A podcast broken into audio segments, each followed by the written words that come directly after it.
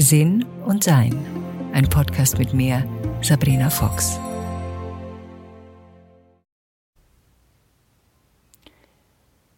Es gibt so viele Möglichkeiten, miteinander zu kommunizieren. Das ist nicht nur Sprache, wie wir wissen, sondern oft sind wir irgendwo und erspüren etwas. Irgendwas fühlt sich nicht richtig an. Irgendwas ist eigenartig. Irgendwas ist seltsam. Und ich glaube, eine unserer größten Aufgaben oder Erforschungsprojekte ist, wie wir miteinander kommunizieren und wie wir uns selbst ausdrücken. Dabei hilft es, wenn wir erst einmal schauen, wo wir herkommen. Wie war die Kommunikation in unserem Aufwachsen, in unserem Zuhause, in dem Platz, in dem wir groß geworden sind? Ich habe gerade gelesen und ich fand es faszinierend, dass das menschliche Gehirn im Gegensatz zum Beispiel zu dem Gehirn von einem Pferd nicht entwickelt ist bei der Geburt. Also ich habe jetzt die Zahl nicht im Kopf, aber irgendwas mit 25 Prozent. Also ein Pferd zum Beispiel, wenn es geboren wird, innerhalb kürzester Zeit kann das stehen und kann laufen und kann selbstständig essen. Und das kann man ja von unseren menschlichen Babys nun nicht wirklich behaupten. Und der Grund, warum das so ist, ist, dass das menschliche Gehirn sehr komplex ist und zu groß wäre, um überhaupt noch durch den Geburtskanal zu passen. Also das heißt, in den ersten Jahren entwickelt sich das Gehirn quasi erst nach der Geburt. Deshalb ist es auch so wichtig, dass wir dafür sorgen, dass gerade die Kleinsten unter uns ein Umfeld haben, das sie unterstützt und das sie versorgt und das liebevoll mit ihnen ist. Und das, wie wir wissen, ist ja auch nicht immer so. Also zu wissen, dass das menschliche Gehirn nicht fertig ist, wie ein Gehirn von einem Pferd zum Beispiel, dann wird uns noch klarer, was es bedeutet, dass diese Synapsen, die Verbindungen, die das Gehirn hat, schlichtweg erst zusammenfinden und ausgebaut werden und Dinge, die das Gehirn nicht braucht, werden dann quasi losgelassen. Und das passiert ja im Leben immer wieder, dass wir Sachen, die wir nicht mehr brauchen, loslassen. Wenn wir zurückschauen, in wie unsere Eltern oder die, die uns versorgt haben, miteinander kommuniziert haben.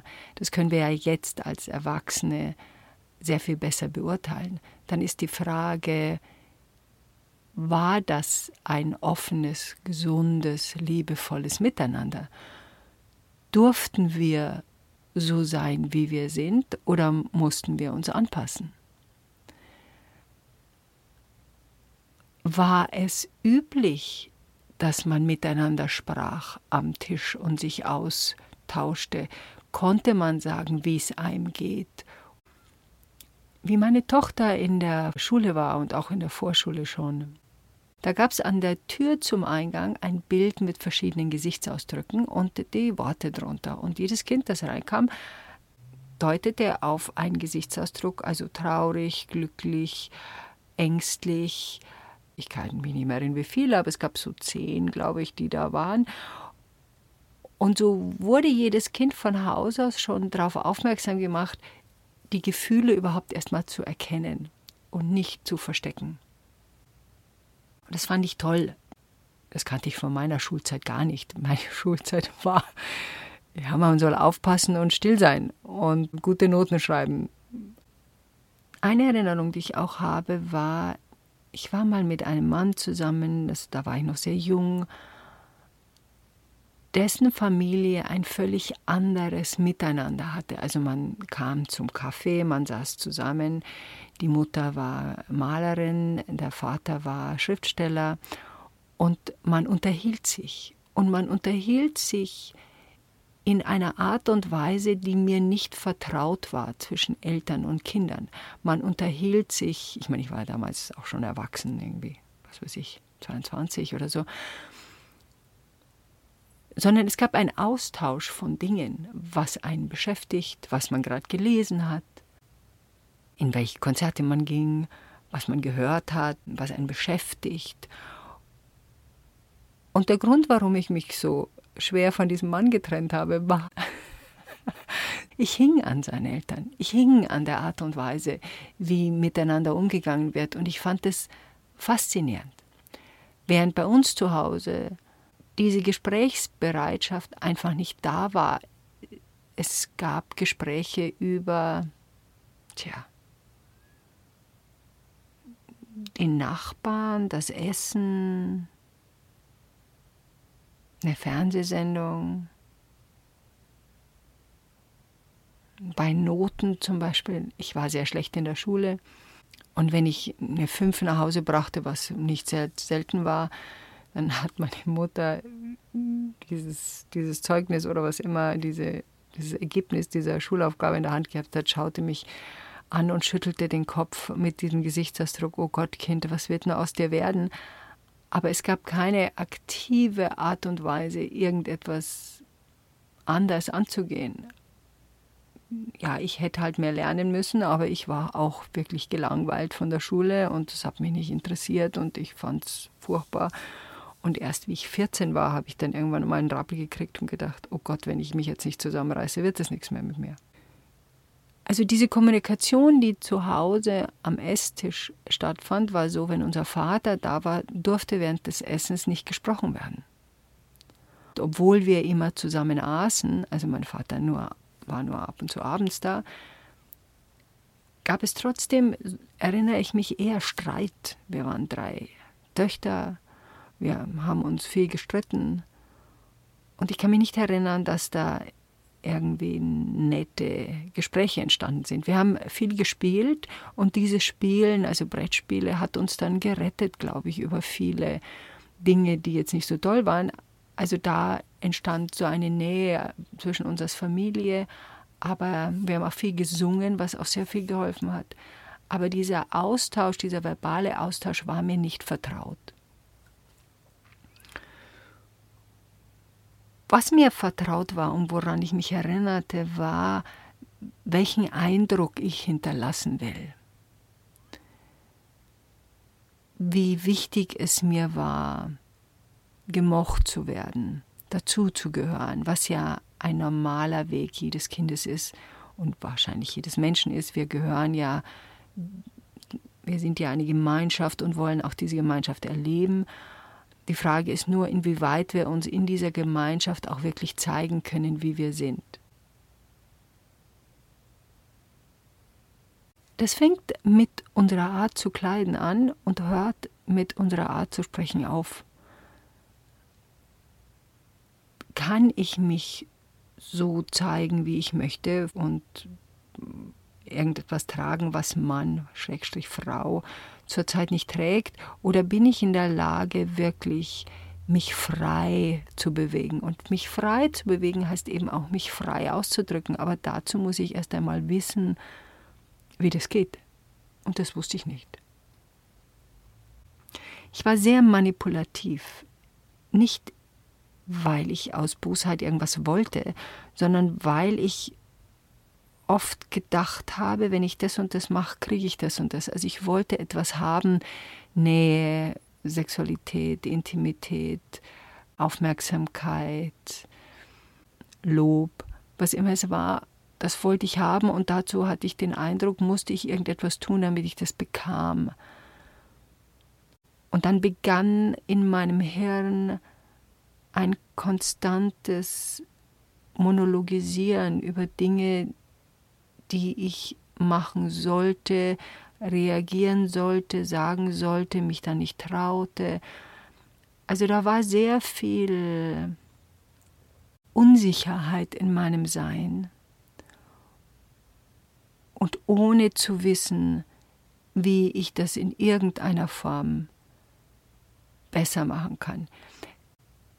Ein typisches Beispiel war, ich wollte von zu Hause weg. Das war sehr anstrengend bei uns zu Hause. Am Chiemsee gab es ein Internat und ich war 13, 14. Jetzt waren wir finanziell, weiß Gott, nicht so gestellt, als ob man sich ein Internat leisten könnte. Aber ich wusste, dass mein Vater Er hat ja immer sehr gut verdient, er hat es nur nicht für die Familie ausgegeben, sondern eben für seine Spätzeln. Und ich habe mit meinem Vater mehr oder weniger darüber gesprochen und wollte da unbedingt hin, wollte da unbedingt hin und habe das dann, erinnere ich mich, auch irgendwie hingekriegt, dass die Möglichkeit bestand, es gab keine Zusage, aber dass die Möglichkeit bestand, dass ich dorthin gehen darf. Und dann schaute mich an einem Tag meine Mutter sehr traurig an und meinte, ich weiß schon, du willst weg von uns. Und die eigentliche korrekte Antwort wäre gewesen, ja. ich war 14 und ich konnte das nicht sagen. Meine Mutter wusste es ja, weil das ist ja ihre Fragestellung, war ja keine Fragestellung, das war ja eigentlich eine Feststellung. Und ich war aber nicht bereit, noch konnte ich das. Und sie tat mir auch leid, weil sie war sehr traurig und ich konnte sehen, dass es sie mitnimmt, dass ich weggehen will. Und dann sagte ich nein, ich will nicht weg und habe diesen Wunsch zurückgezogen. Und das war auch so ein Lernprozess für mich, dass ich damals abspeicherte, wenn ich etwas möchte, ist jemand anderer darüber traurig. Deshalb muss ich dafür sorgen, dass ich etwas kriege, ohne dass die andere Person traurig ist. Im Laufe der Zeit habe ich viel gelernt über Kommunikation. Und ich glaube, ich bin ganz gut da drin geworden. Das Wichtigste, was ich gelernt habe, war, dass ich mich mitteile wie es mir geht, was in mir passiert. Und das war ein sehr langwieriger Prozess für mich, weil ich mich am Anfang nicht getraut habe, eben aufgrund dieser Idee, jemand anders verletzen zu müssen, wenn ich sage, wie ich mich fühle. Und erst wie ich das ein paar Mal ausprobiert hatte, also da etwas mutiger wurde, diesen Versuch zu starten, merkte ich, dass es in dem, was ich befürchtete, nämlich ich habe keine Freunde mehr, man will mit mir nichts mehr zu tun haben, entstand eine Tiefe, mit der ich nicht gerechnet hatte. Und ich verstand erst sehr viel später, dass diese Tiefe eben nur entstehen kann, wenn wir uns wirklich mitteilen, wenn wir unser authentisches Selbst sind, das erspüren andere Leute, das erspürt mein Gegenüber. Und in diesem Erspüren kommt das an und es gibt der anderen oder dem anderen die Möglichkeit zu sagen, okay, wenn sie es kann, kann ich es vielleicht auch mal probieren. Ich habe ja sehr viele spirituelle Workshops gegeben und auch Kommunikation hat für mich immer eine spirituelle Basis. Und doch merkte ich, dass gerade in Kommunikation es sehr viel Klarheit und Übungsmöglichkeit braucht. Deshalb hatte ich für viele Jahre Wochenendkurse angeboten, die hießen, wie sage ich es, endlich befreit sprechen, um das auch zu üben. Das durften immer nur, ich glaube, zwölf Leute war das Maximum. Es waren immer zwei Tage, weil ein Tag reicht nicht. Wie ich dann aufgehört habe, diesen Kurs zu geben, habe ich die Quintessenz herausgenommen und habe einen Online-Kurs daraus gemacht. Da gibt es ein System, das ich nenne Kommunikation mit Sinn. Sinn, S-I-N-N. Und Sinn heißt S, sich zeigen, I, interessiert bleiben, N, nachfragen und das letzte N nicht automatisch verteidigen. Beginnen wir mit dem S. Sich zeigen. Wirklich sich zu zeigen. Ein Beispiel. Wir haben unsere Mutter schon ewig lang nicht mehr angerufen und wir rufen sie an und sie sagt dann, ja, von dir habe ich ja schon ewig nichts mehr gehört. Da gibt es jetzt, jetzt verschiedene Möglichkeiten darauf zu reagieren. Die eine ist, eher schnippisch, naja, Telefone gehen ja in beide Richtungen, du hättest mich auch anrufen können. Oder entschuldigend, ah, es tut mir leid, Mama, ich hatte so viel zu tun, ich habe so oft dran gedacht. Oder lügend, du, mein Telefon ist kaputt gegangen, es hat mir jemand geklaut, es hat jetzt drei Wochen gedauert, bis ich ein neues bekommen habe.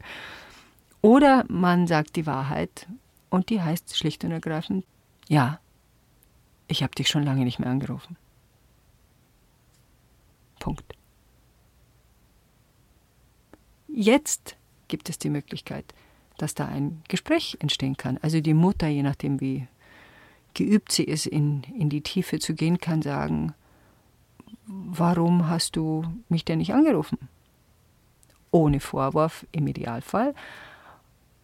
Und dann kann man sagen, du pass auf, Mama, ich habe so viel um die Ohren gehabt, ich habe echt nicht dran gedacht. Oder, wenn das nicht die Wahrheit ist, zu sagen, du Mama, ehrlich gesagt, ich rufe nicht an, weil Gespräche mit dir für mich immer sehr anstrengend sind. Du fragst mich, also als Beispiel, ob ich jetzt endlich mal einen Freund habe und ich habe keinen, deshalb rufe ich dich lieber nicht an, weil ich dann jedes Mal dieses Theater von dir höre und das möchte ich nicht hören. Auch da beginnt in dem Moment, wo ich mich zeige, die Möglichkeit eines wahrhaftigen Austauschs. Das andere hat man ja alles schon probiert. Man hat ja schon gelogen, man hat ja schon immer gesagt, ähm, oder ja, sich zurückgezogen, wenn man jetzt zum Beispiel diese Boyfriend-Frage da nicht dauernd äh, auf dem Tisch des Hauses haben will. Das sind ja alles Möglichkeiten, wie wir reagieren. Aber die haben uns ja in dieser Beziehung nicht näher gebracht. Natürlich gibt es auch Beziehungen, die mehr Distanz brauchen, weil sie nicht gut für uns sind, weil sie anstrengend für uns sind. Aber oftmals erlebe ich, sind sie anstrengend für uns, weil wir nicht die Wahrheit sagen. Zum Beispiel, ich habe mal, es war ein großer Vortrag irgendwo und ich weiß nicht mehr, was das Thema war. Aber jeder durfte irgendwie was fragen oder was sagen oder hatte irgendwie die Möglichkeit gehabt, was rauszurufen. Und da gingen so zwei, drei äh, Menschen mit Mikrofonen rum und dann war, stand ein junger Mann auf und sagte zu mir, was soll ich tun? Ich bin schwul und meine Eltern haben Vorurteile. Und ich traue mich nicht, das meinen Eltern zu sagen. Und dann antwortete ich, ah, du hast Vorurteile. Dann sagt er, nein, nein, du hast mich falsch verstanden. Meine Eltern haben Vorurteile. Und sage ich, ja, das habe ich schon verstanden, aber du hast auch Vorurteile. Aus der Distanz merkte ich so ein, hä?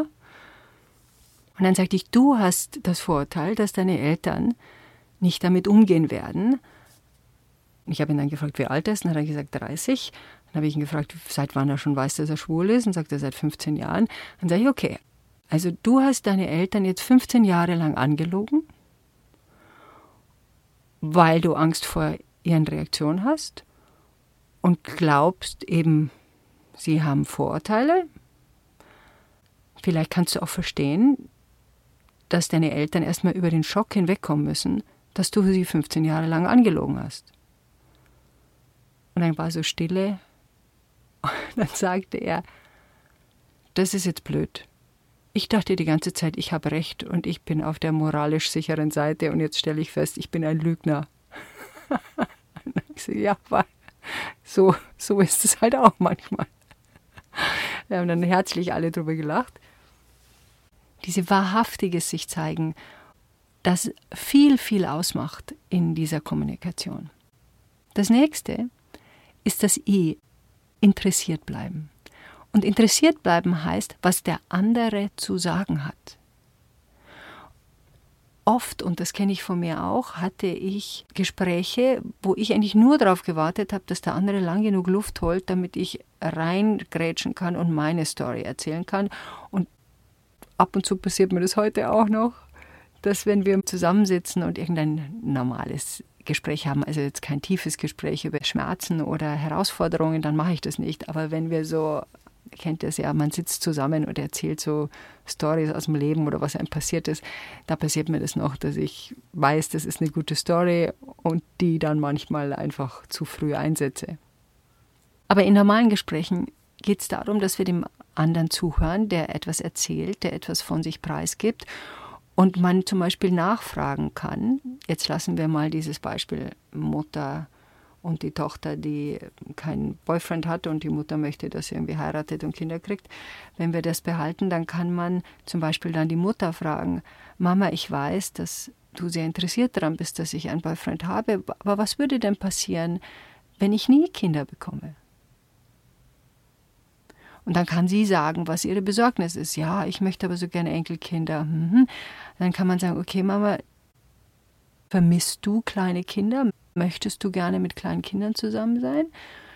Dann kann sie sagen, ja, ich finde das so süß. Und dann kann man vielleicht irgendwie die Idee in den Raum stellen, Mama, vielleicht magst du irgendwo volontieren oder irgendwo helfen, wo kleine Kinder sind, die Unterstützung brauchen.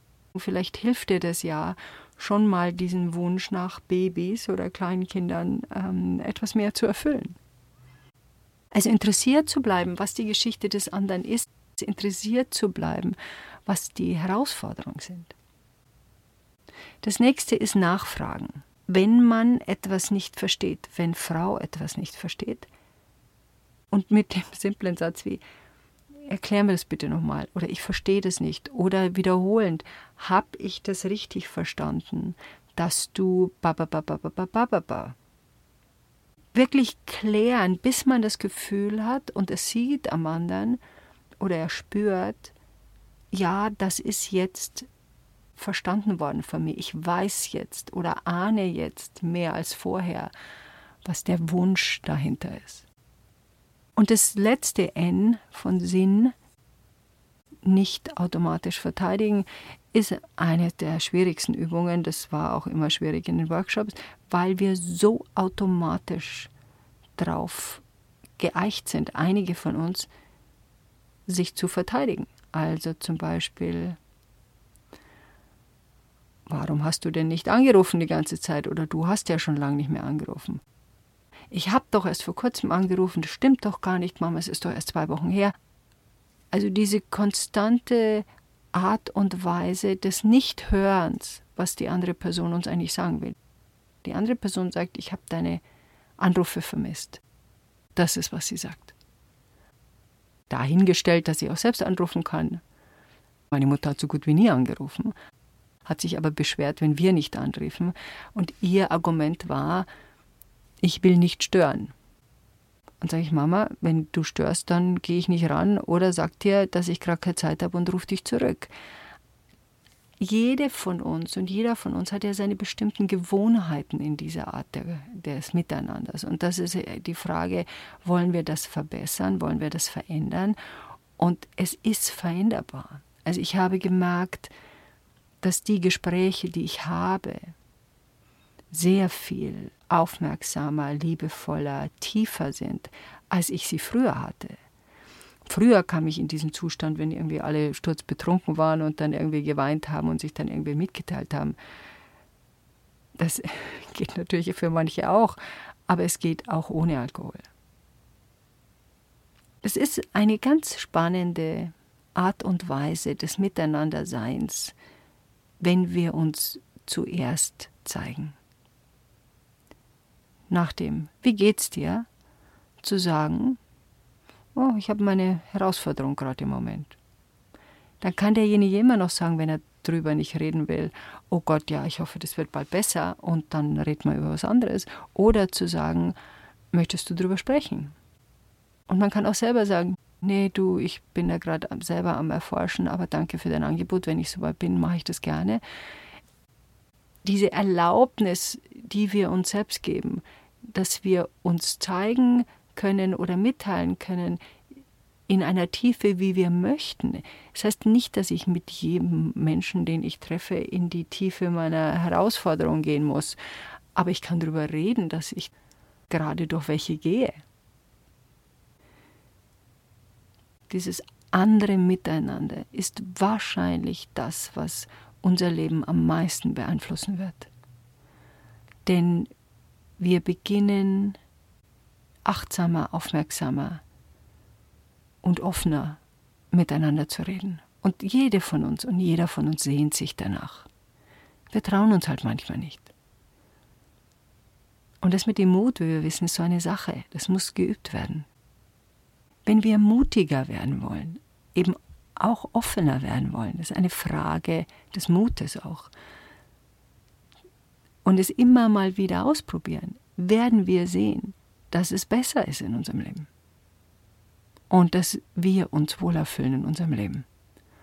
Und das ist es, was wir, glaube ich, alle wollen.